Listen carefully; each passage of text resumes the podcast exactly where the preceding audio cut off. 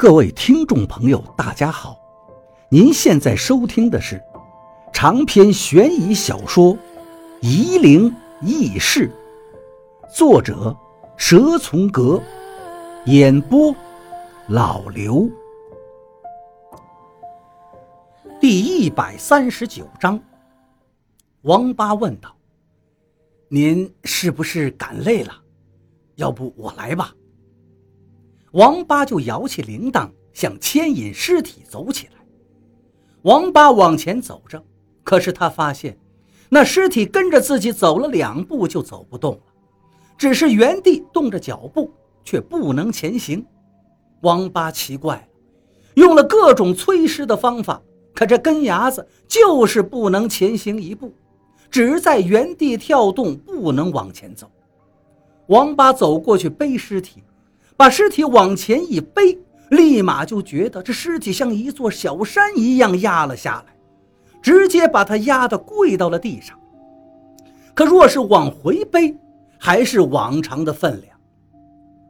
王八若有所思，他也坐了下来，问黄金火：“为什么他不能过界呀？”我们秀山姓黄的死在外面。必须要在省界等着家里人来接。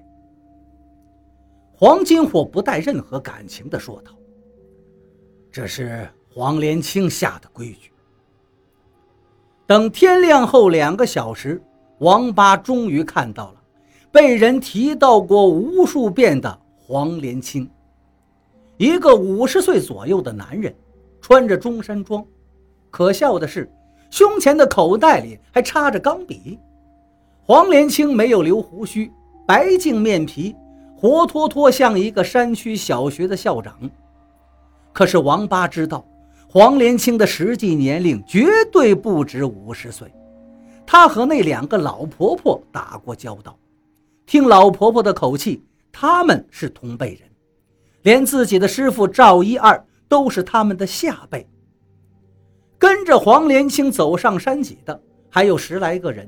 有男有女，都是差不多的打扮。王八明白，他们都是秀山的皇家祠堂的族人。一个年轻女人啊的叫了一声，从人群中跑出来，扑到了根牙子身上，却只是一一的哭了两声，却哭不下去了。估计早就听到了根牙子的死讯，在家里已经哭了太多次，嗓子都已经哑。王八不知道这个女人是根牙子的姐姐还是妻子。那个女人用手在根牙子的脸庞上摸索着，像是在和根牙子做最后的告别。根牙子的眼睛里突然流出眼泪来，嘴里蠕动着，看样子想说话。那女子突然惊喜地喊道：“他没死，他还活着。”可是，当他看到黄连青的脸色，他突然意识到了什么，刚才的欣喜顿时化为乌有，眼睛里的光芒也暗淡下来。王八看见根牙子把那女子的手扶着，走到了一个石头上，两个人相互对坐着，说起话来。王八知道。黄金火昨天中午给根牙子做了什么了？他是把自己的魂魄灌给了根牙子，让根牙子能有片刻时间回魂和家人道别。王八在这一刻发现，自己的道行实在是太浅了。当初他认为赶尸就是利用人体最后一丝魂魄，在尸身腐烂之前带着尸体走路。把尸体的魂魄控制好就行了。中美洲和南美洲也有这种法术，当地巫师利用死去的人干活。王八还分析过，南美洲巫师用的植物和赶尸人用的一些药物，其实都是神经性的麻醉物。王八自以为分析得很透彻了，可是这一路赶尸过来，这么多超出自己理解范畴的事情发生。还是让他觉得自己有如井底之蛙。眼看这个根牙子已经死了好久，可是现在居然能够回魂和家人道别，交代后事。这种事情若非亲眼所见，打死他也不敢相信众人都不打扰根牙子跟家人说话。隔了一会儿，黄连清把手腕上的手表看了看，道：“三炷香了，时间到了。”杜鹃，算了，让他走吧。那女人猛地就泣不成声了，根牙子不说话了，直直地坐在那儿。来了几个年轻小伙子，把根牙子搬到准备好的滑竿上，嘿的一声，抬起根牙子就往家乡的方向走去。另外有两个中年妇女过来搀扶起那个叫杜鹃的黄根牙子的家人，人都走了，山脊上只剩下黄连青、王八和黄金火。看在你舍得自己入魂给根牙子，我就不把你带到老屋里去了，你自己看着办吧。我一时糊涂，你哪里是一时糊涂？你当年跟着你那个师傅学艺，可是坚决的很呐。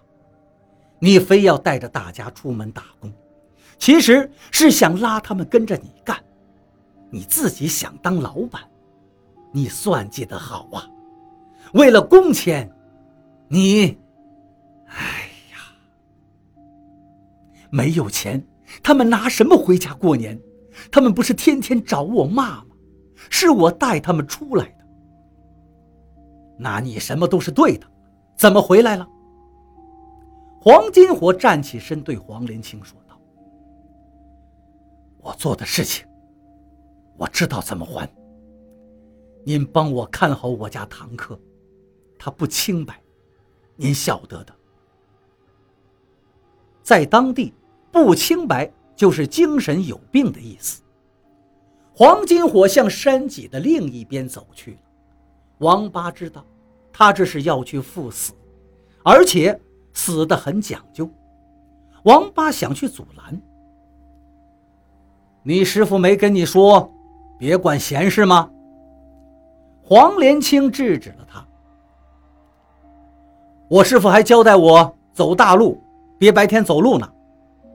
王八说道：“可我都没听，您是黄师傅吧？”赵一二叫我黄师傅，你也叫我黄师傅。黄连清板着脸说道：“你们两师徒都是一样的，没大没小。”王八不知所措，说不出话来。知道那两个老太婆为什么放过你吗？王八摇了摇头。他们知道了根牙子跟我学过艺的。黄连清继续说道：“我有件事情一直没做。当年我答应过那个养蛊的苗人，此生不出四川，所以这个心愿我一直不能了结。当初叫你师傅赵一二帮忙。”可他这个糊涂蛋，没把事做好，还缠着我把那本书给拿去。